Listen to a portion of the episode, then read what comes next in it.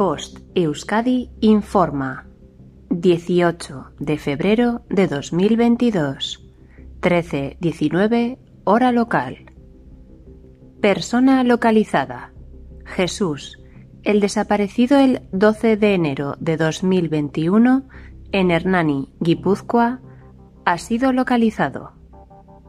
Recuerda que ahora es importante eliminar las publicaciones sobre la desaparición. Muchas gracias por tu ayuda. Fin de la información. Bost Euskadi, entidad colaboradora del Departamento de Seguridad del Gobierno Vasco.